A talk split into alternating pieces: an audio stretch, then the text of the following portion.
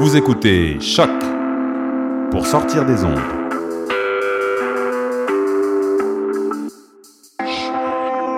Podcast, musique, découverte.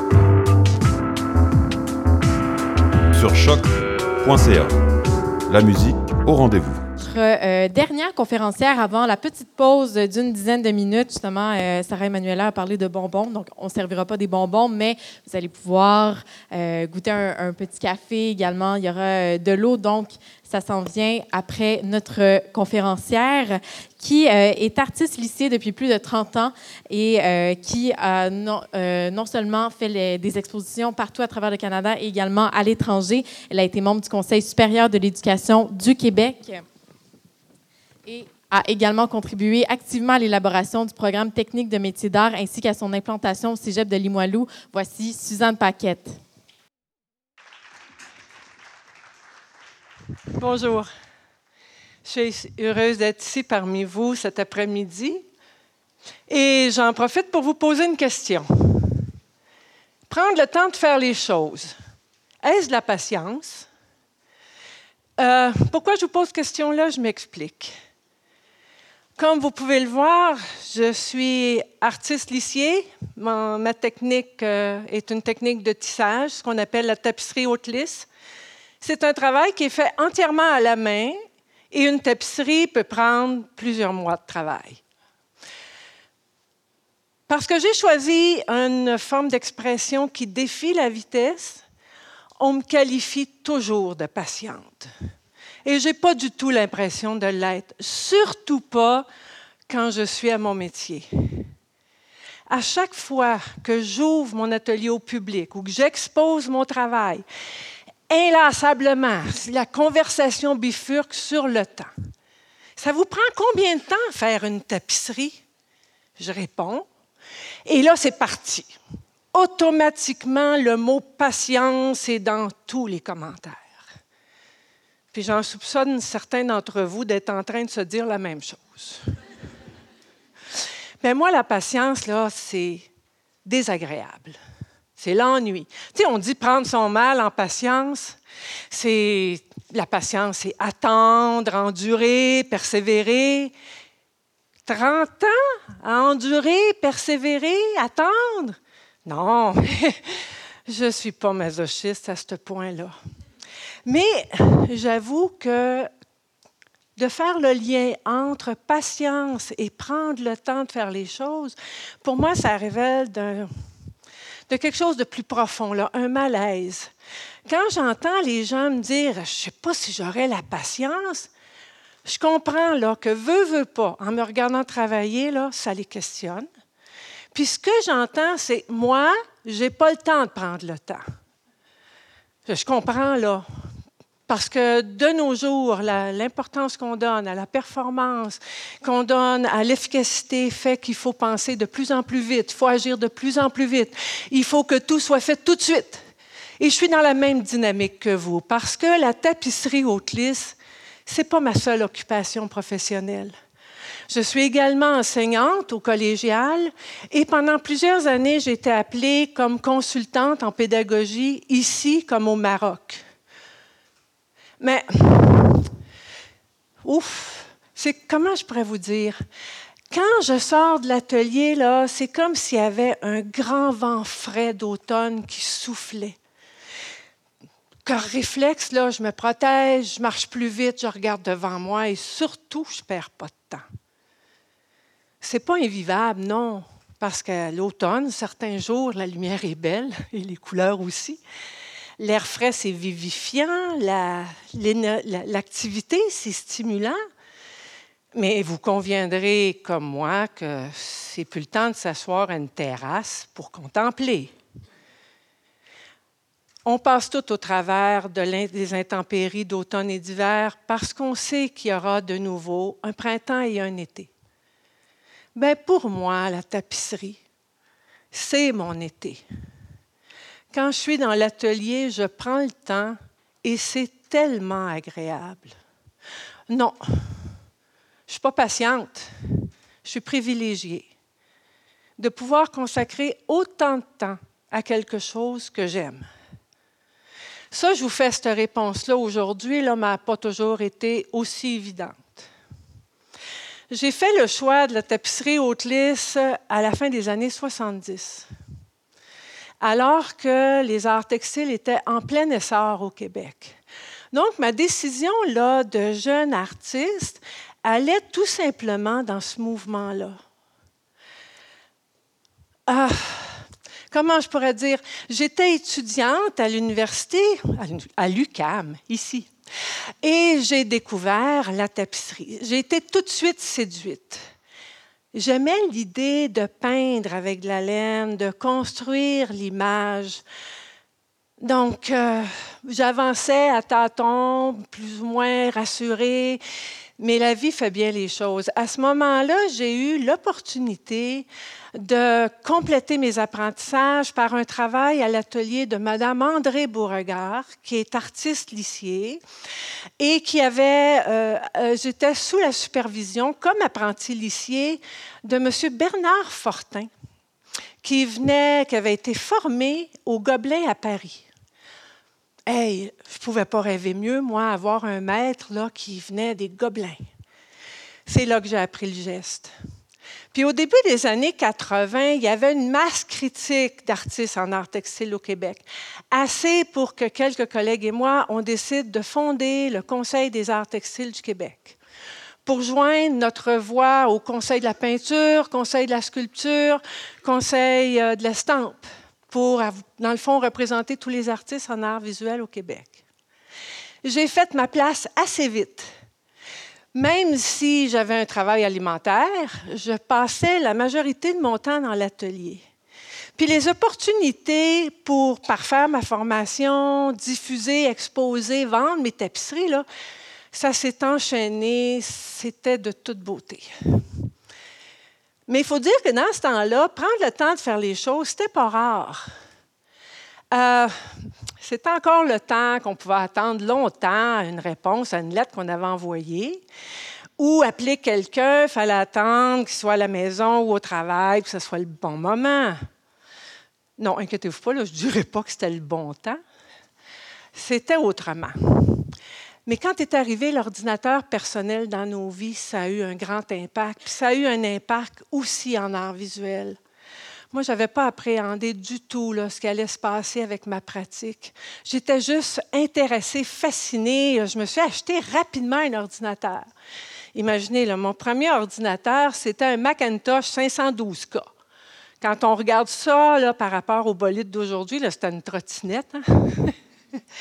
Mais euh, l'éloge des nouvelles technologies ont vite déclassé et marginaliser les pratiques traditionnelles comme la mienne.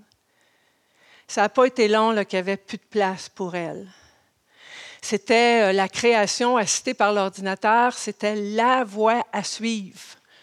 L'intégration des nouvelles technologies, la primauté du discours sur la matière, l'importance qu'on donnait à l'instantanéité, ont fait que euh, l'art conceptuel, la performance, l'installation se sont déployés, mais pas la tapisserie. Donc, les gens dans le domaine des arts textiles, plusieurs ont migré, se sont allés, sont allés vers d'autres champs ou ont trouvé des pratiques plus rapides. Moi, là, j'étais au début de ma carrière. Je ne m'attendais pas à un changement aussi rapide de paradigme. Quoi faire, là? Abandonner mon métier pour trouver une autre forme d'expression, là? Je ne le sais plus. Donc, je m'inscris à la maîtrise à l'UCAM et je décide de tout mettre sur la table. J'ai questionné mon rapport à la tapisserie, mon rapport au textile. J'ai exploré d'autres formes d'expression plus rapides. J'ai confronté mes idées. Ça allait plus vite, mais ça va plus j'ai perdu ce pont entre deux créations. Moi qui vis mal la page blanche, j'ai perdu dans le fond le geste qui m'accompagne dans mes pensées. J'ai beau essayer d'aller plus vite, là, mon cœur bat toujours au même rythme. Donc, au terme de mes études, j'ai signé haut et fort. J'ai présenté une exposition solo en tapisserie sur le thème de l'habitat. Ma décision est claire. Je vais continuer à tisser. Je vais trouver mon chemin. Vous pouvez peut-être penser qu'à ce moment-là, j'ai tourné le dos aux technologies. Non, pas du tout. J'ai fait le choix plutôt de les intégrer en amont et en périphérie du tissage. Donc, le carton qu'on appelle, qui est la maquette de la tapisserie, ben avant, je la faisais avec la peinture, dessin, collage.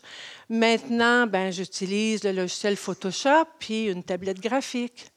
Puis, pour agrandir le carton aux dimensions de la tapisserie, ben, maintenant, il y a l'impression numérique qui prend que quelques minutes. Puis, il ne faut pas oublier qu'un artiste, c'est un travailleur autonome, avec son lot de responsabilités au niveau de la gestion, de la diffusion et la communication. Donc, les nouvelles technologies, le web, les médias sociaux, ce sont des véritables atouts. La vie continue, le rythme s'accélère et comme plein de gens, je me fais piéger par la vitesse. J'ai de plus en plus de difficultés à gérer ma vie de famille, toutes mes responsabilités et deviner qu'est-ce que j'ai laissé peu à peu, le travail de l'atelier. Piégé par la vitesse, j'ai perdu pied. Ma santé m'oblige à m'arrêter. je peux-tu vous dire, moi, que j'ai trouvé ça pénible et souffrant d'être obligé de m'arrêter? Alors que prendre le temps de faire les choses, j'avais toujours trouvé ça agréable. En fin de compte, là, je suis arrivée à la même place, mais pas du tout dans le même état. Donc, au terme de cette période d'arrêt forcé, j'ai renoué avec le travail de l'atelier. J'ai renoué avec le calme que m'offre la tapisserie. Assise à refaire le même geste, à porter mon attention sur le même objet, je me recentre. Et là, c'est devenu évident à ce moment-là que la tapisserie, là, ça fait partie de moi, qu'elle est au cœur de mon équilibre la citation de Pierre Soulages que j'aime beaucoup, Ce que je fais m'apprend ce que je cherche, reprend bien ma pensée. Oui, je pourrais dire que, comment je pourrais dire, le geste immuable du tissage me situe au fil du temps. Euh, il participe à ma quête de sens en me, en donnant forme à une idée, un questionnement, à une émotion. Inspiré par les choses qui m'entourent, les événements de ma vie, mes tapisseries révèlent en quelque sorte, dans un rapport de proximité, ma vision du monde. Le tissage et le textile, ce n'est pas juste un support. Je pense comme je tisse. Oui. Moi, je pars du détail au général. Ma vision et ma réflexion vont du détail au général. Donc, j'aime prendre le temps de mêler les couleurs au sein d'un mélange de fils pour faire un effet chromatique qui, de loin, va être vu comme une couleur monochrome. Souvent, je vais m'attarder longtemps à des choses qui échappent à la majorité des gens, des détails, des textures. Au fil du temps, j'ai appris à anticiper les conséquences d'un geste, d'une couleur, d'un point sur l'œuvre à venir. Je suis toujours limitée, moi, à voir qu'une partie de mon métier. Et pourtant, intuitivement, je perds jamais la relation ou la vision de la tapisserie complète. Il y a quelques années, euh, pendant plusieurs années, je suis allée euh, travailler au Maroc avec les artisans marocains. Et à ce moment-là, euh, j'ai été comme fascinée par ce métier-là. Et les dernières tapisseries que vous avez vues, aux couleurs chaudes, témoignent de ma relation avec le Maroc, avec sa culture et avec surtout ses femmes. Le tissage n'a pas de frontières. J'ai réalisé que le tissu, le textile, au cœur de ses fibres, a un savoir millénaire qui a été transmis de génération en génération, mais qui s'est transmis aussi d'une culture à une autre et au Maroc d'une femme à une autre. Prendre le temps de faire les choses, est-ce la patience? Je ne pense pas qu'on a besoin de patience pour faire quelque chose qui a du sens et de la valeur pour nous, quel que soit le temps que ça prend. En terminant, pour conclure, j'aimerais vous souhaiter, en cet après-midi d'automne, de trouver, vous aussi, si ce n'est pas déjà fait, votre été. Merci. Madame Suzanne Paquette, merci beaucoup.